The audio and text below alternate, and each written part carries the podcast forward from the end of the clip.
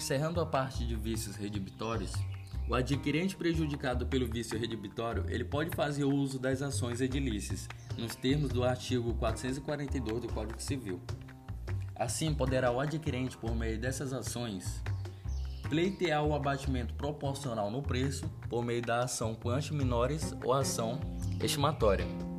ou requerer a resolução do contrato, devolvendo a coisa e recebendo de volta a quantia em dinheiro que desembolsou, sem prejuízo de perdas e danos por meio da ação redibitória.